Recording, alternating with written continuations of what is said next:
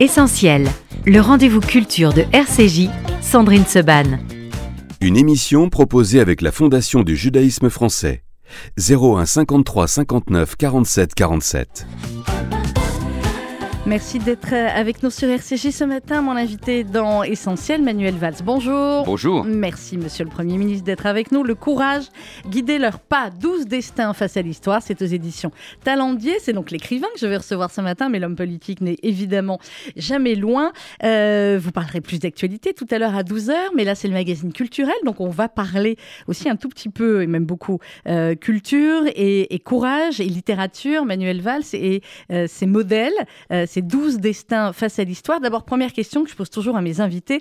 Euh, ce magazine s'appelle Essentiel et on pose toujours la question en premier, qu'est-ce qui est essentiel pour vous dans la vie?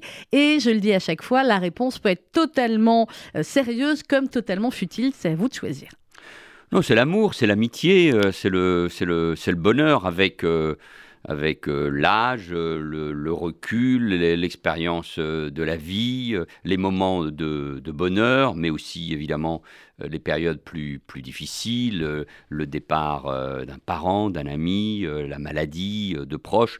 Du coup, vous apprenez au fond à relativiser les choses, à prendre de la, distance et à vous dire que voilà, euh, dans la vie, il y a l'action politique, ça a été mon cas, il y a le travail, euh, il y a les études, mais au fond, à un moment où on, va à l'essentiel, nous sommes tentés d'aller vers l'essentiel, et l'essentiel, c'est, ce sont les autres, ceux qui vous entourent, ce, bonheur, cette joie, euh, la bonté que vous pouvez euh, euh, voir autour de vous, c'est de plus en plus important pour, pour chacun d'entre nous et, et, et, pour moi. Je ne suis pas devenu fort bleu en particulier, mais c'est essentiel. Et, d'ailleurs, je l'avais d'une certaine manière raconté dans un livre précédent, Pas une goutte de sang français, mais la France coule dans mes veines. Je vais que j'ai publié il y a, il y a deux ans, mhm. où je disais aussi d'une certaine manière, une rencontre, l'amour euh, euh, peuvent vous sauver de situations qui sont euh, plus compliquées. Alors, Le courage guider leurs pas, ça vient de paraître aux éditions euh, Talendier. Euh, je l'ai lu hier soir avec bonheur. J'ai retrouvé certains euh, de ceux pour qui j'ai aussi énormément d'admiration, comme Camus, comme Churchill, comme Clémenceau et comme Charme, bien évidemment, et Malraux. C'était compliqué de choisir parmi 12, j'imagine Manuel Valls. Et d'ailleurs, vous le dites dès l'introduction, vous dites, bon, j'ai pas parlé d'un tel, d'un tel, j'aurais pu, j'aurais pu. Mais bon, il fallait choisir. Oui, c'est un appel à un deuxième tome. À la maison d'édition, euh, d'ouvrir même euh, une collection. Mais oui. Parce que euh, des femmes, des hommes, des personnalités, des anonymes courageux, il y en a évidemment beaucoup. Donc c'est un choix subjectif, personnel, mais même dans ce choix subjectif et personnel, je n'ai pas euh, j'étais triste, gêné de ne pas prendre un certain nombre de personnalités euh, euh, comme Geneviève Antonios de Gaulle ou Simone Veil, bien évidemment. Des personnalités aussi comme, comme le colonel Beltram qui, mhm. qui, a sacrifié sa vie pour sauver des, des, otages. Mais bon, il y a tellement de, de personnalités, donc je me suis concentré autour de, de celles que j'ai choisies. Vous dites dès les premières lignes, Manuel Valls, le courage individuel est une vertu très mystérieuse. Il se révèle parfois au cours de circonstances exceptionnelles chez une personne dont rien n'avait encore laissé présager les dimensions héroïques et dont soudain l'envergure change. Est-ce que ça veut dire que ce courage individuel, cette vertu, euh, c'est l'apanage des grands hommes et des grandes femmes politiques ou c'est finalement l'apanage de tout un chacun? Et évidemment, nous sommes quelques jours après Yom HaShoah, on pense aux résistants et aux justes bien sûr, de, chacun. Euh, lors de cette euh, cérémonie euh, au mémorial de la Shoah à, Paris, il était relaté le, courage incroyable de ceux qui, à quelques-uns au fond, dans ce ghetto entouré par l'armée allemande, par les SS, se sont révoltés. ils savaient que les choses se termineraient mal, mais par courage, par, dignité, au nom même de, de, euh, l'humanité qu'ils exprimaient, exprimaient face à la barbarie. Ils ont, euh, ils, ont eu ce, courage. J'évoque parfois le courage euh, Mm. évidemment, euh, les résistants, euh, euh, les forces de l'ordre, les soldats dans des circonstances difficiles. Je pense actuellement, par exemple, aux Ukrainiens qui se battent contre les armées russes de, Vladimir Poutine. Il y a ce courage. Mais il y a aussi une forme de, courage qui est un courage moral courage politique. Et c'est vrai que les circonstances peuvent révéler des, grands hommes ou des, ou des grandes femmes.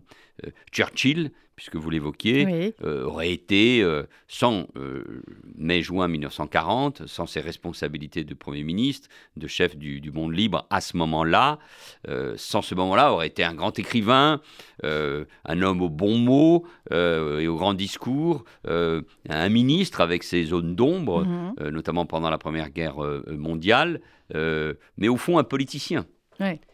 Euh, c'est l'histoire qui a fait. C'est l'histoire qui fait de lui. Euh, il est celui qui alertait depuis des années, quand il est nommé Premier ministre, euh, qui alertait du danger que représentait Adolf Hitler. Mais il se révèle dans ce moment-là.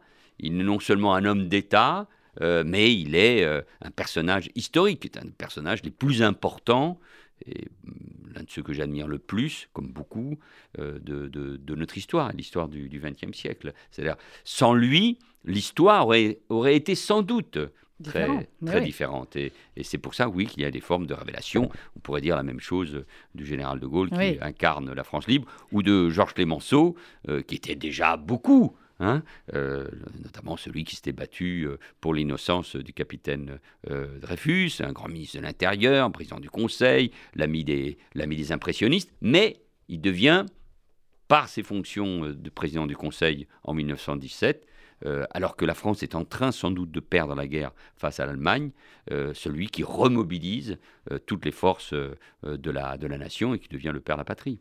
Alors vous le dites Manuel Valls dans l'introduction, j'ai toujours eu la passion des hommes illustres, sans doute avec l'idée un jour de les imiter, rêve fou d'un adolescent qui s'évadait à travers la découverte de leurs grandes épopées. C'est à quel moment votre rencontre avec l'histoire est le premier homme illustre finalement auquel vous avez voulu ressembler? Je ne parle pas d'Alexandre le Grand ni de Jules César. Hein.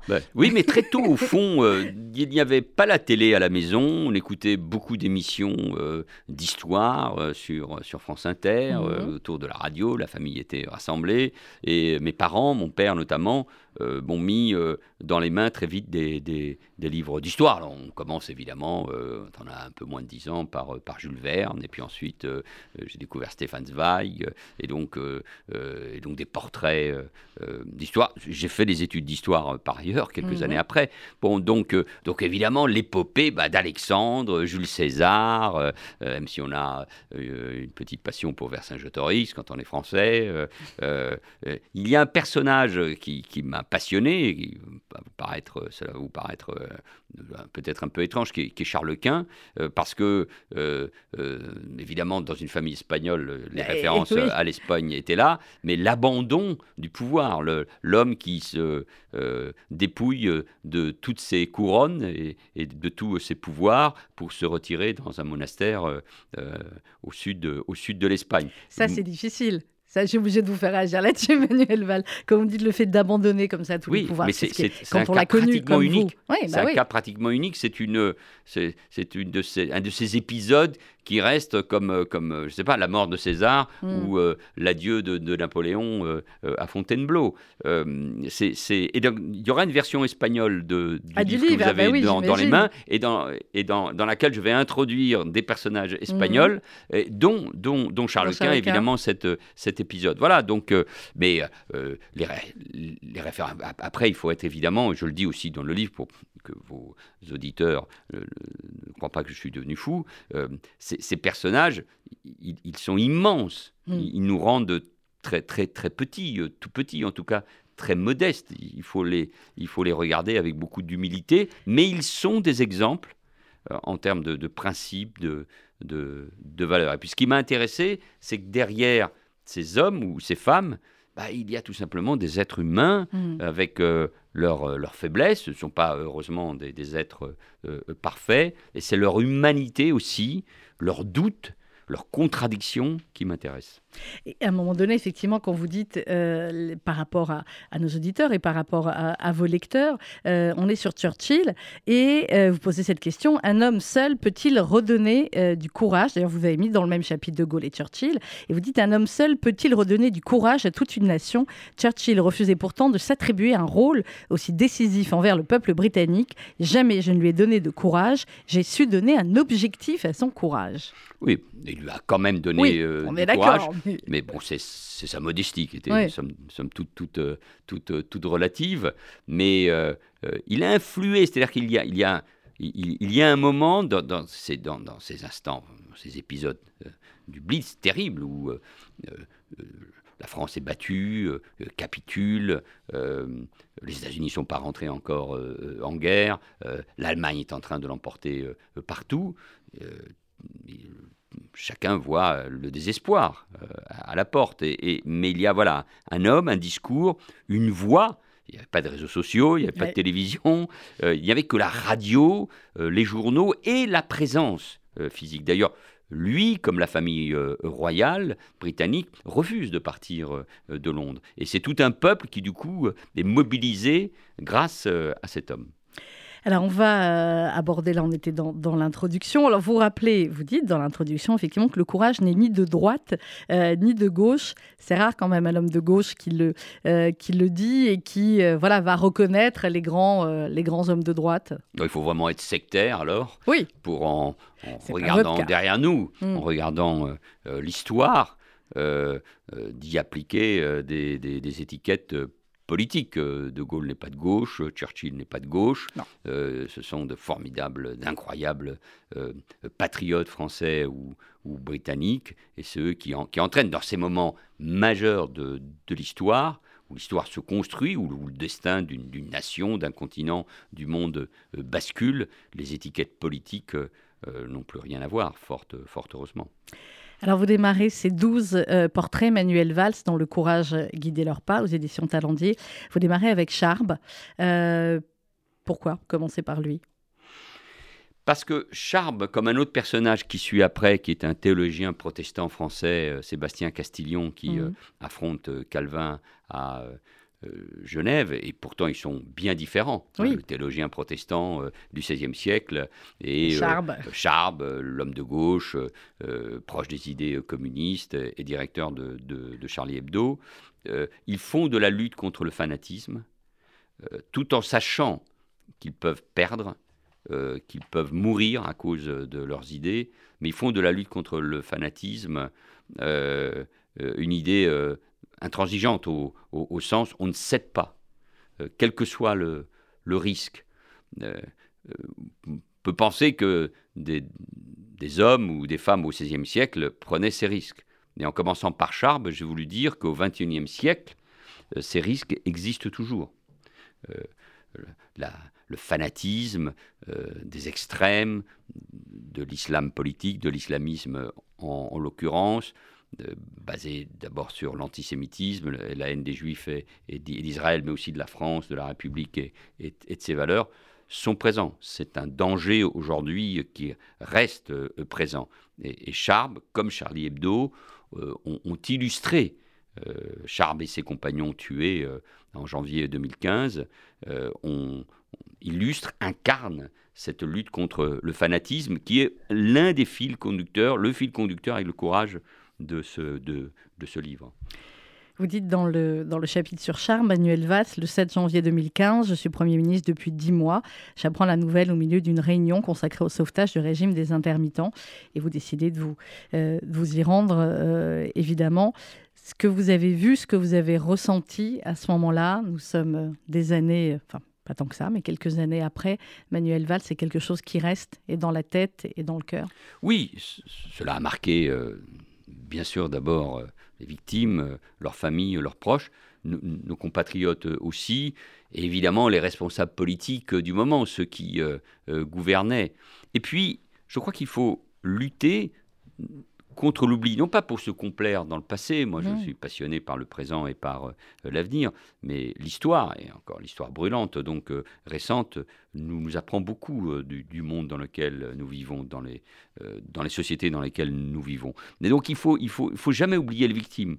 vous voyez, vous devez en parler souvent ici à RCJ, on ne parle jamais des noms des victimes, Mais en revanche, des noms des terroristes, oui, on se rappelle. Non seulement on en parle souvent, Manuel Valls, mais c'est l'une des, des, premières recommandations que je donne à mes journalistes, et d'autant plus que le, premier jour de, euh, du procès euh, du Bataclan, nous avions démarré le journal, ça avait pris la moitié du journal, mais nous avions démarré en disant les noms des 131 victimes. C'est une magnifique euh, initiative, et donc je, je, je, pense que c'est très important. Alors en plus, ces victimes, celles, il n'y a pas de meilleures victimes que d'autres, mais les victimes de Charlie Hebdo étaient connues était connu par les, les, Français. Nous avons tous, d'une manière ou d'une autre, eu, par exemple, une relation avec euh, Cabu à travers eh euh, ses dessins, ses émissions de télévision ou, ou, avec Wolinski.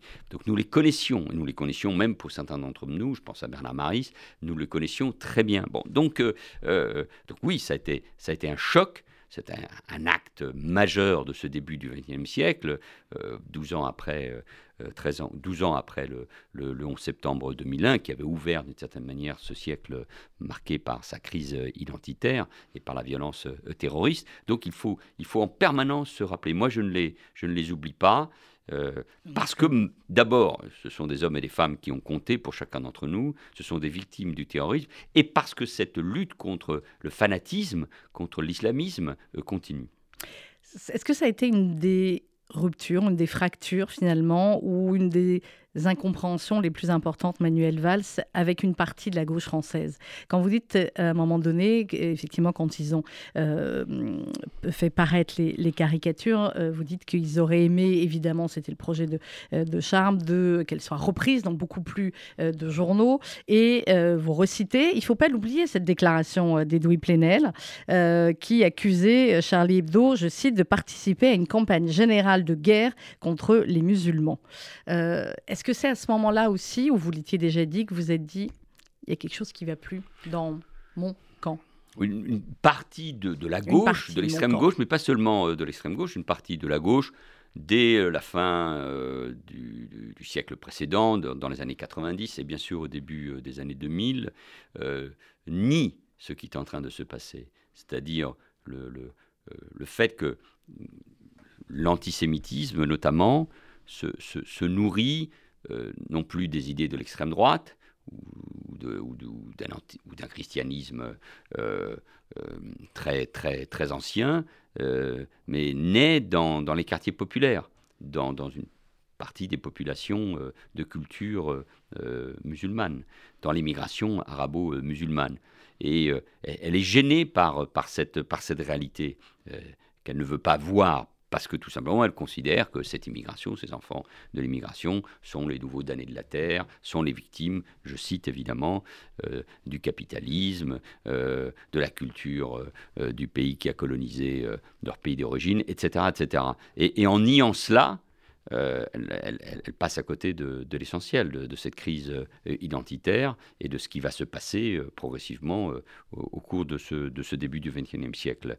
Et, puis par ailleurs, parfois les mêmes, souvent les mêmes, ils considèrent donc logiquement qu'il faut aider ces victimes, et donc il y a des alliances à, bâtir avec euh, une partie ou la totalité de, l'islam euh, politique. L'expression qu'a fait Flores, euh, l'islamo-gauchiste, je la revendique d'une certaine manière, c'est un résumé, bien sûr, qui n'explique pas tout, mais qui démontre ce qui s'est passé. Et la déclaration de Louis Plenel à l'automne 2018 visait Charlie, c'était d'une manière, une manière de leur remettre une cible dans le dos. Il citait d'ailleurs dans la même phrase, euh, pour les rendre coupables de la même responsabilité, euh, Caroline Forest, et, moi-même. Donc euh, oui, donc il y a, il y a cette, il y a cette, cette rupture qui, qui, qui, qui, est vaste et qui va de la négation de l'islamisme à son danger, au rapport à Israël, à l'antisémitisme, qui a fracturé, je le crois, oui, la gauche. C'est pour ça qu'en effet, j'avais évoqué ces gauches irréconciliables. J'ai le sentiment que les faits m'ont m'ont donné raison, en tout cas ont confirmé cette analyse. On est d'accord, et vous y reviendrez, j'imagine, tout à l'heure dans le, dans le journal. Nous, on va revenir euh, au courage qui guidait euh, leur pas. Stéphane Zweig, euh, il n'est pas en, portrait, Manuel Valls, mais il est en filigrane dans le livre. Vous le dites, c'est un de vos, vos auteurs favoris. Qu'est-ce qui vous a appris, Zweig? Zweig va à l'essentiel. Au fond, il ne s'intéresse pas à la biographie mmh. d'un d'un de ses personnages, d'un homme ou d'une femme. Il a traité aussi des femmes très célèbres comme Marie-Antoinette ou, Marie Stuart. ce qui l'intéresse, c'est l'être humain, c'est ce qu'il y a euh, derrière, les, valeurs, les, contradictions, euh, euh, la trace qu'il laisse dans, l'histoire. Je, croyais tout connaître ou avoir tout lu de, de Stéphane Zweig. Je dois dire que j'ai découvert très tard sa biographie sur ce théologien mhm. protestant français, Sébastien Castillon. Celle sur Erasme est davantage euh, connue. Et dans Sébastien Castillon, qui fait preuve d'un très grand courage contre euh, Calvin, il se révolte euh, parce que Calvin décide de mettre à mort un hérétique qui se trouve être par ailleurs d'origine espagnole, enfin qui est espagnol, qui est aragonais, parce qu'il n'a pas la même conception que lui de, la, de la théologie, et il le fait brûler avec son livre, euh, en, plein Genève, sur une place publique, où un bûcher est, dressé. Et Castillon se, se, révolte contre cela, et il a des phrases d'une modernité incroyable sur, euh, sur l'humanité. C'est un, c'est un humaniste. Et, et, chez Zweig, il traite souvent, mais là c'est un jeu de miroir avec lui-même, au fond, il traite souvent de perdants, ils perdent à l'instant, c'est ce qui lui arrive. Zweig écrit ses livres, Castillon et Erasme, en pleine montée du nazisme. Il est lui-même déjà euh, loin de son Autriche natale. Il a dû partir, il est euh, à Londres, et chacun sait qu'il s'est suicidé ensuite au Brésil avec son épouse en 1942, euh, désespéré d'une certaine manière de l'état du monde. Mais ces personnages qui semblent avoir perdu, au fond, l'histoire leur donne raison.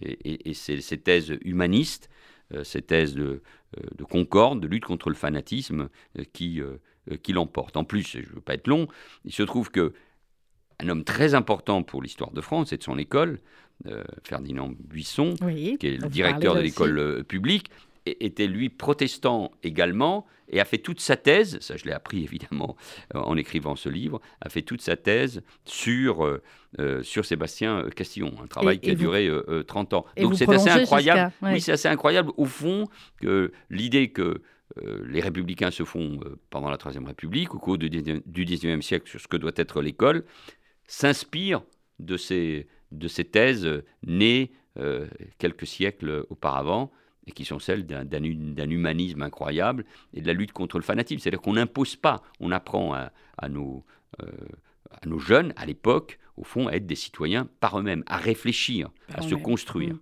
Et vous prolongez, vous dites, ces deux hommes par, euh, en allant jusqu'à Michel Rocard, euh, pour qui on sait, vous avez la, la, plus grande euh, admiration. Vous dites, je ne saurais jamais si Michel Rocard connaissait cette phrase de Castellion, qui n'est pas très souvent citée, mais dont la haute exigence aurait bien convenu à son parler vrai.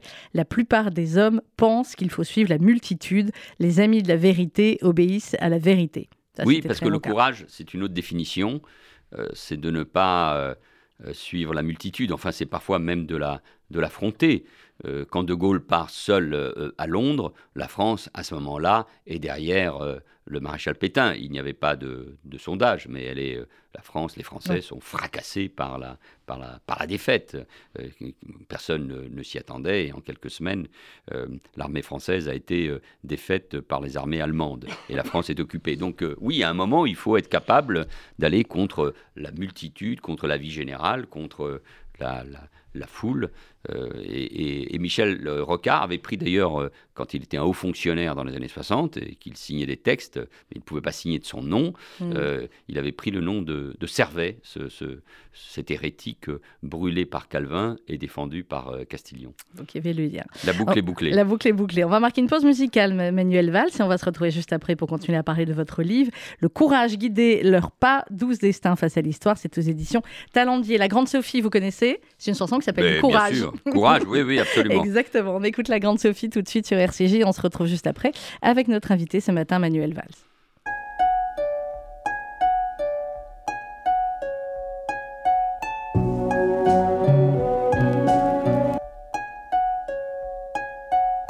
J'en connais qui tournent en rond ou qui longent les murs en comptant les saisons. J'en ai vu des dépourvus des nouveaux départs qui ne mènent nulle part, des guerriers à la télé, des héros. Dans ma salle à manger, j'en ai lu des histoires vraies. Mais la question que je me pose, sans ce sou, je pourrais trouver du courage,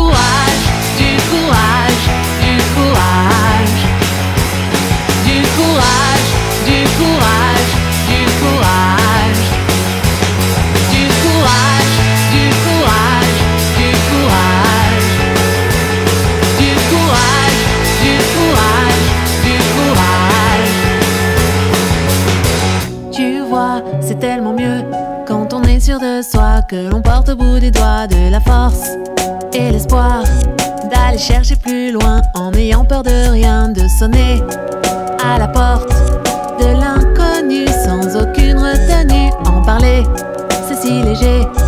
Mais la question que je me pose sans cesse où je pourrais trouver du courage, du courage, du courage, du courage,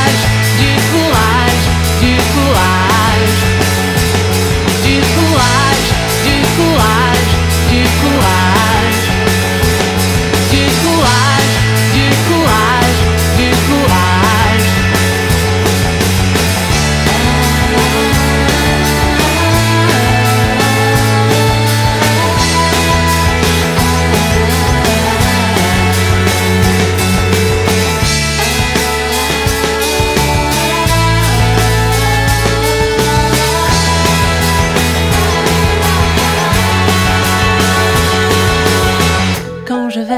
Dans la forêt, que les bras m'en tombent comme le petit poussé des cailloux, j'en ai trouvé.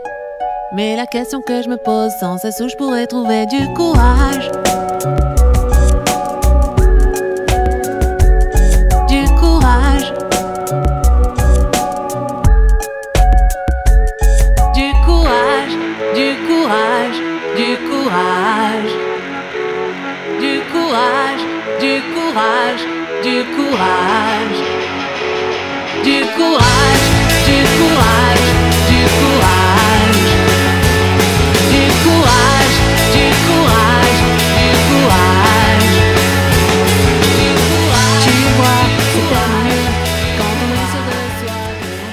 Courage avec la grande Sophie, notre invitée ce matin sur RCG jusqu'à 13h. C'est Manuel Valls.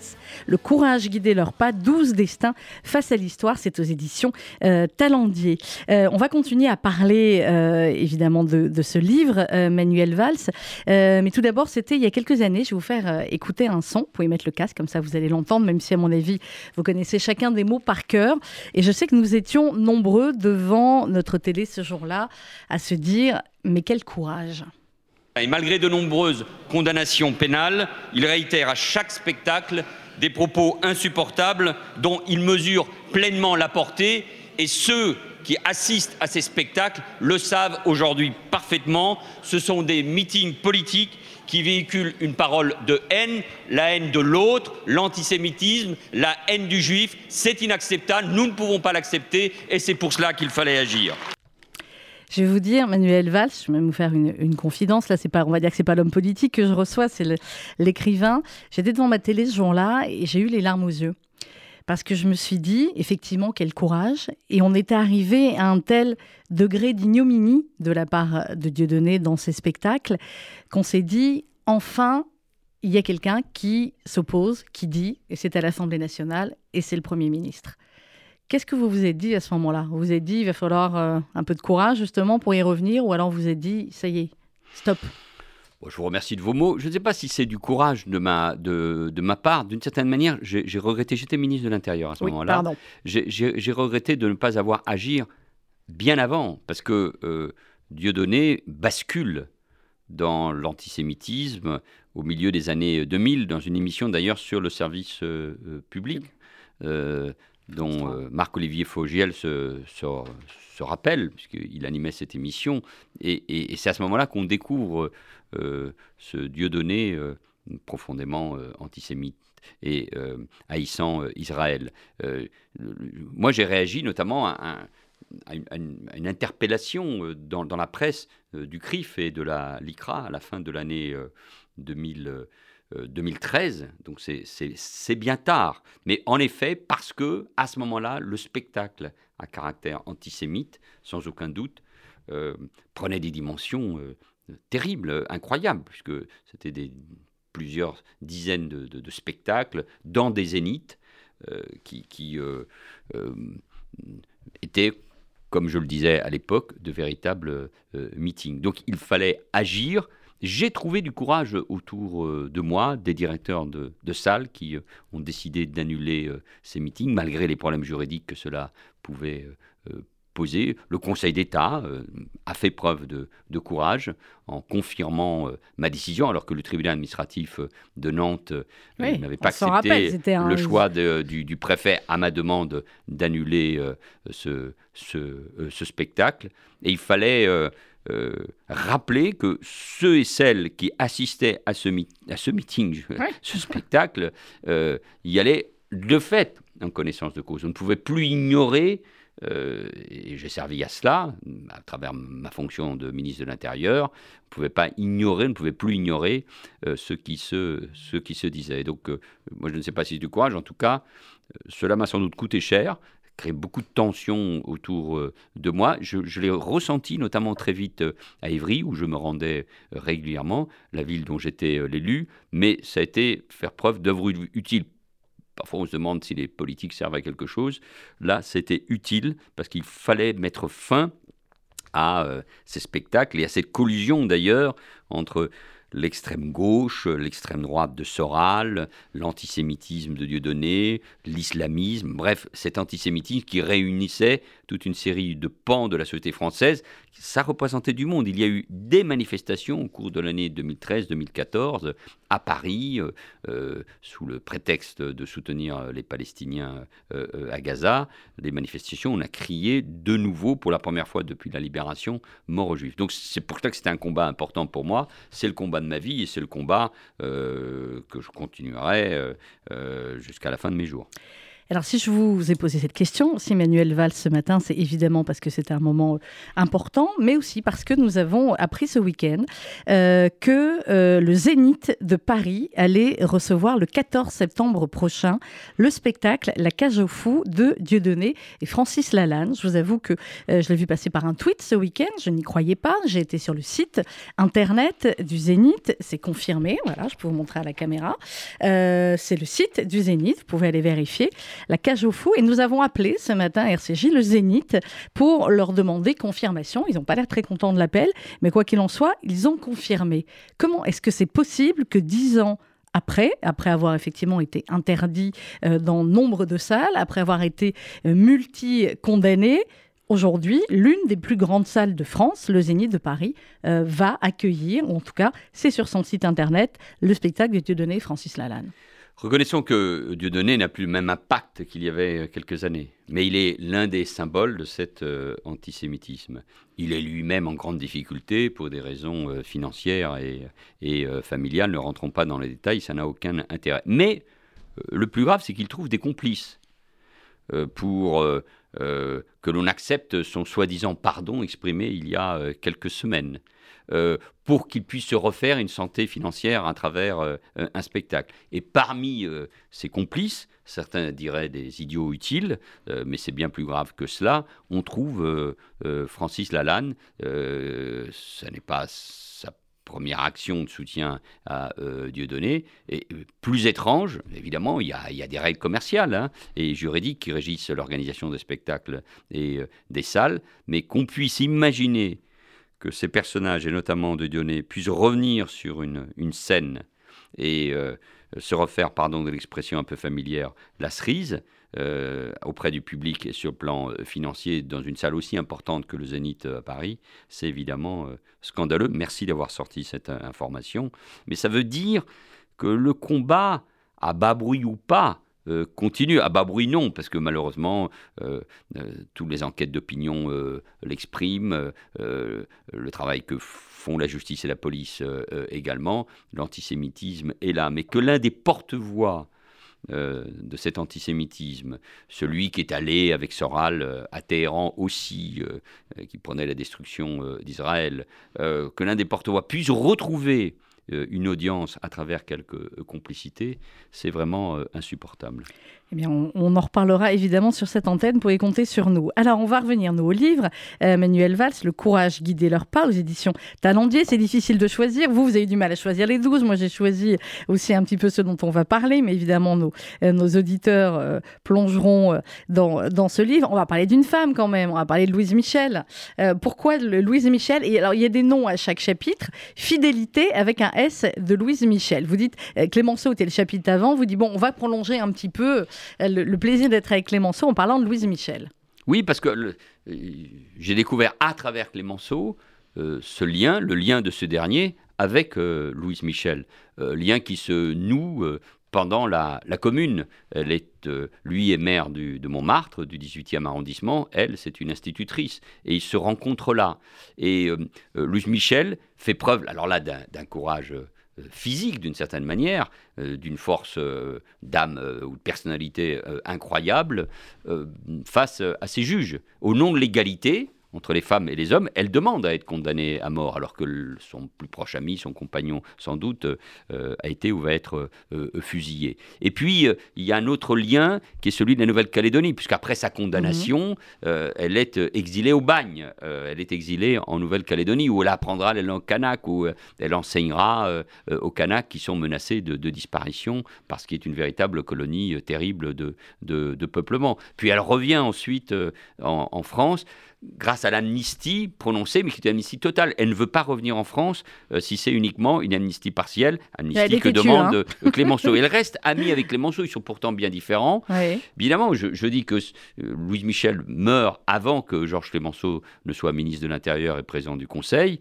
euh, en 1906. Donc ça, ça, ça veut bien dire que peut-être qu'elle n'aurait plus aimé, elle n'aurait plus ce lien avec l'homme de, de pouvoir. J'évoque dans ce chapitre, parce qu'il y a des parts d'ombre, que comme beaucoup d'anarchistes Mm. qui s'intéressaient d'abord à la condition de la classe ouvrière, elle ne prend pas parti pour euh, euh, le capitaine Dreyfus. Elle a même, elle n'est pas antisémite, mais elle a quand même des mots a, ouais, comme d'autres, euh, comme d'autres, parce qu'au fond, ce qui l'intéresse, je le répète, c'est le combat euh, pour l'abolition de l'État, pour la classe ouvrière, euh, et pas et pas le sort d'un capitaine bourgeois et juif par ailleurs. Donc, bah, nous sommes au 19e siècle, nous sommes dans un autre moment. Oui. Mais mais mais mais c'est une personnalité.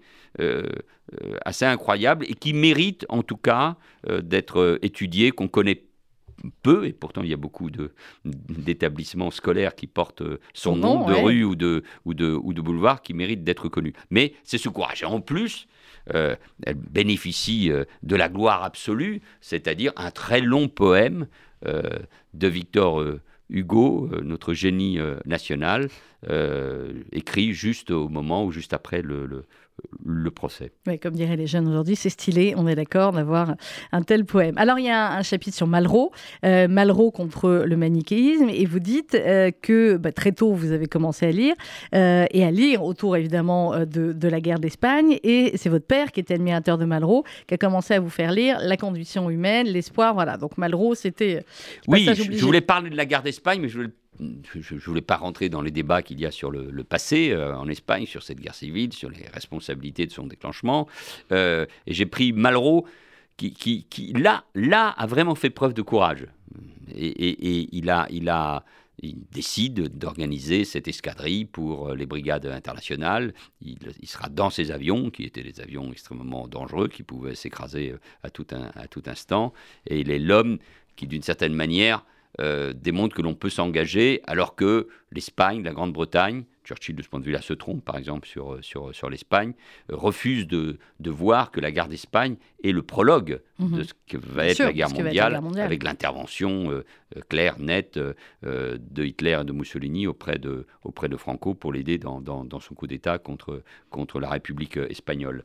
Euh, et c'est vrai que la condition humaine, l'espoir, le film euh, qui sera tourné aussi euh, en Espagne, que m'a fait découvrir Geneviève de Gaulle euh, Antonios, font partie de, de mon patrimoine personnel, la... euh, de, ces débats. que- Enfin, de ces discussions que j'écoutais euh, à la maison autour de la guerre d'Espagne. Mon père était jeune pendant la guerre d'Espagne, mais ses deux frères aînés euh, avaient fait la guerre euh, du côté républicain. Et donc, euh, on a toujours vécu avec cela, mais aussi avec l'idée de la, au fond, et on retrouve ça dans les personnages euh, de Malraux dans l'espoir, de la, de la tolérance. Parce que dans la guerre d'Espagne, il y a eu une autre guerre, une autre guerre civile euh, au sein même du camp républicain, avec des exécutions sommaires, le rôle de la police secrète de Staline, les massacres perpétrés par des communistes ou des anarchistes. et c'est ça qui a fait perdre d'ailleurs aussi le camp républicain, qui était très, très divisé à cause de ces divisions au sein, au sein de la gauche. dans ce livre, Manuel Valls, on va parler du, chapitre de Gaulle-Churchill, mais on découvre aussi un autre Manuel Valls, l'homme passionné d'histoire, l'homme passionné de culture, qui a beaucoup, beaucoup lu. Vous n'auriez pas pu être ministre de la Culture, Manuel Valls Ça vous aurait pas plu? Euh, J'aurais aimé. Euh, ah. Non, mais c'est pas un appel. C'était une joke. C'est pas, un appel. non, pas du tout. Non, parce que le, le, le, la responsabilité de ministre de la, de la Culture, de cette manière, elle a été, comment dire, euh, André Malraux et, Jack Lang, c'est un peu injuste ce que pour les dire. autres, ont tué le métier. Ils ont tué mais, le game. mais, mais, mais c'est, mais euh, mais la culture est tellement importante, alors elle, est, heureusement dans tous les ports de la, de la société. Oui, hein. de la politique. Elle intéresse chacun d'entre nous, et puis euh, chacun a sa propre culture. Euh, mais l'enseignement de l'histoire, la transmission de, ce roman national et, des, grands événements et des grands personnages historiques, mais évidemment la musique, tous les arts. Moi, je suis fils d'un artiste peintre, l'opéra, la musique plus contemporaine, le, le, rap que j'ai évidemment découvert euh, euh, en banlieue quand je me suis installé à Argenteuil puis euh, à Évry. Bon, c'est aussi ce qu'écoutent mes enfants. Donc voilà, c'est toutes les formes de, culture, la danse et l'opéra sont évidemment pour moi des refuges incroyables porté euh, par la France qui parle au monde et qui considère que sa langue mm. doit être diffusée, défendue. On, parle culture. Il y a des pays où on parle très peu culture. Oui, tout à fait. Même les hommes politiques s'éloignent totalement de la culture. Au moins en France, les hommes et les femmes politiques cherchent à avoir un petit vernis euh, culturel. Hein. Euh, c'est très important. on m'a nommé ministre de l'Intérieur. Mm. C'est moins culturel. C'est moins culturel. Mais, c'est tout aussi passionnant et important. Et, important, ça c'est clair. il y a deux moments dans votre livre où vous parlez du pouvoir des mots. Euh, dans le chapitre sur De Gaulle-Churchill, vous dites euh, le pouvoir des mots qui restent. Et ces deux hommes savaient à quel point leur discours, et là on parle des deux discours de, 1940, à quel point ça reste. Et puis vous redites aussi à un moment donné, euh, à propos de Poutine, et puis aussi évidemment à propos d'Hitler, puisque tout était dans Mein Kampf, les écrits annoncent les drames. L'importance des mots, comme ça, Manuel oui, Valls. Dans, le discours, sur le, sang et les larmes de Churchill, de, de mai 40, et dans évidemment l'appel du 18 juin du général de Gaulle, il n'y a aucune démagogie. Ce sont des mots étudiés, précis, forts, qui veulent euh, mobiliser. Parce que le... il y a une expression, au fond, de, vérité, de, justesse. Euh, et c'est ça aussi euh, le courage.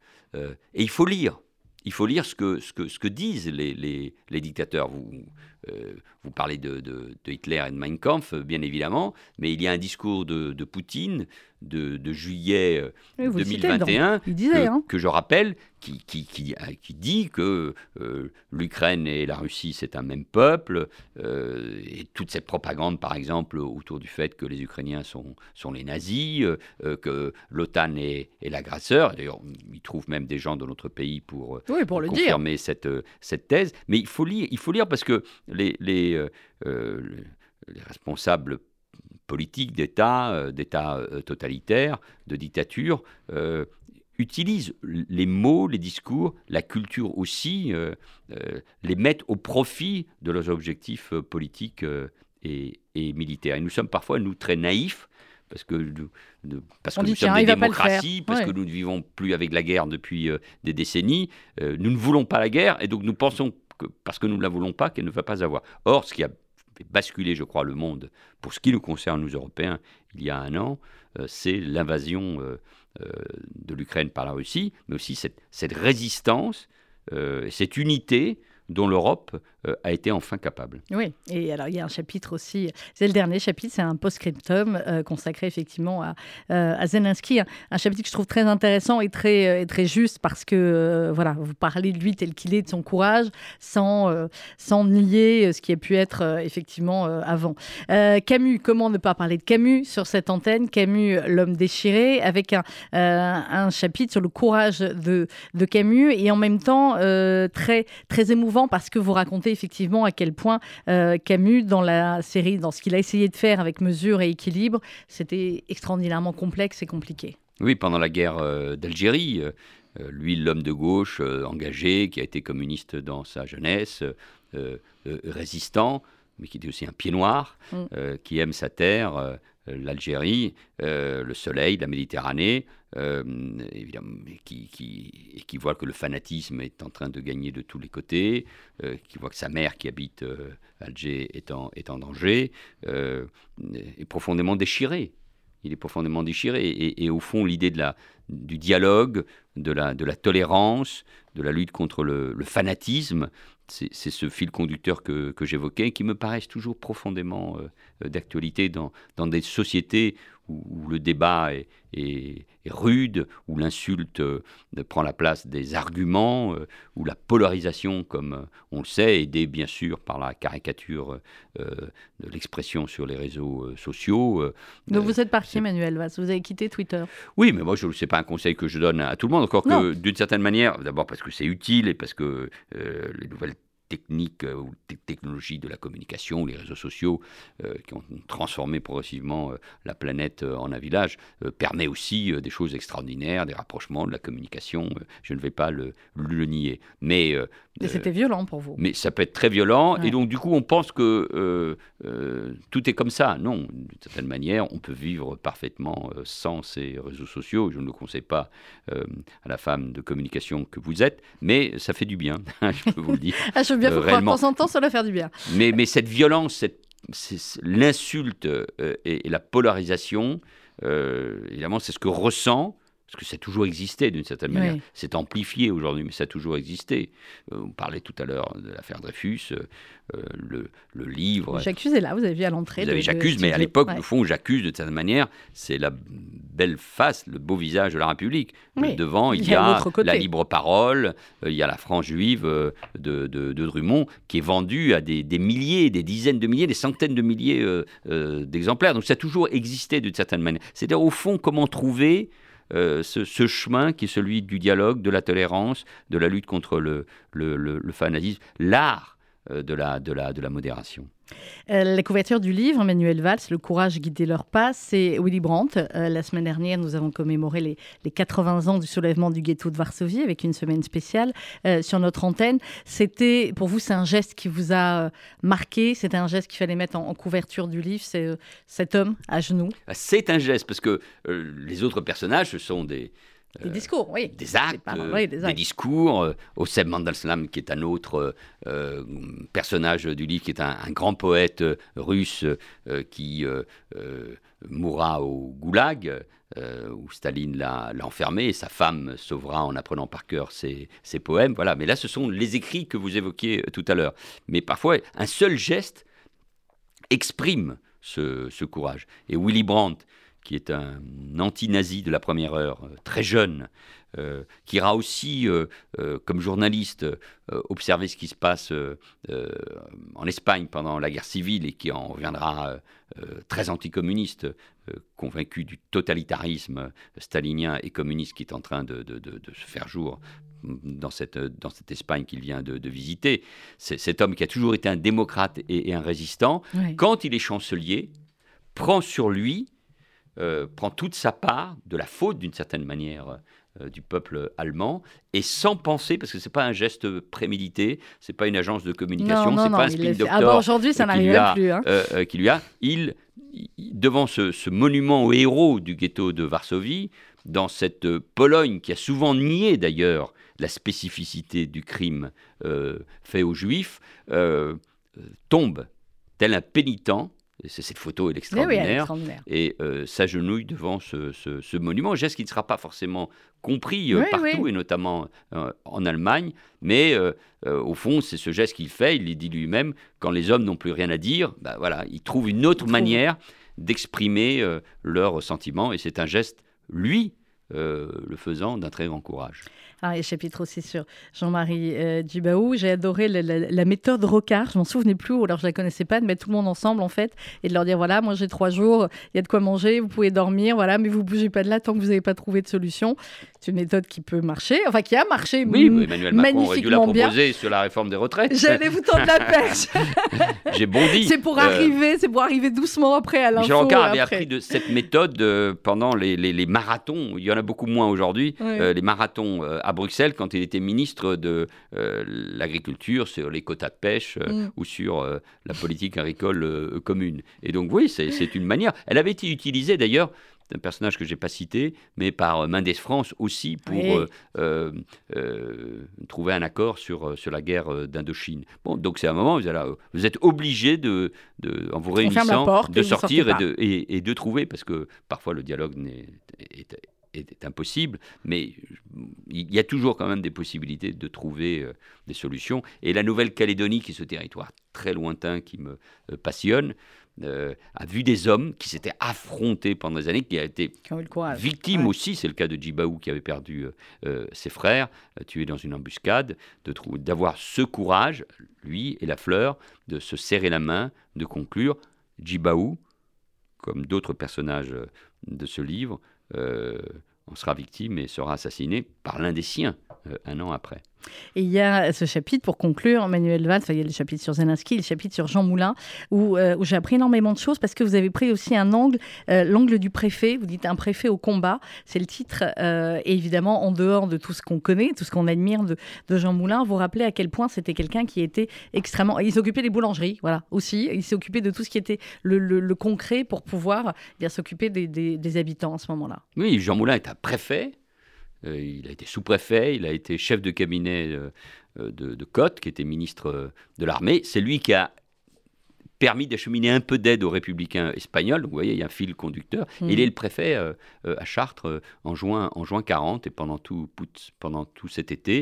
Et il se retrouve, après la débâcle, face à des, à des problèmes du, du, du- du quotidien, mais il sera frappé, torturé, il cherchera à se suicider parce qu'il ne veut Mhm. pas signer un document qu'on l'oblige, euh, on veut l'obliger à signer un document euh, pour euh, parce qu'il y a eu un massacre dans un village et pour qu'on accuse les tirailleurs sénégalais de l'armée française alors que ces crimes ont été perpétrés par, par, par les Allemands. Et c'est là, au fond, où naît le chef de la résistance qu'il sera. Et j'ai voulu rendre hommage à ce corps de l'État, ce corps préfectoral préfets, qui est oui. exceptionnel et qui incarne sur nos territoires la, la, la République.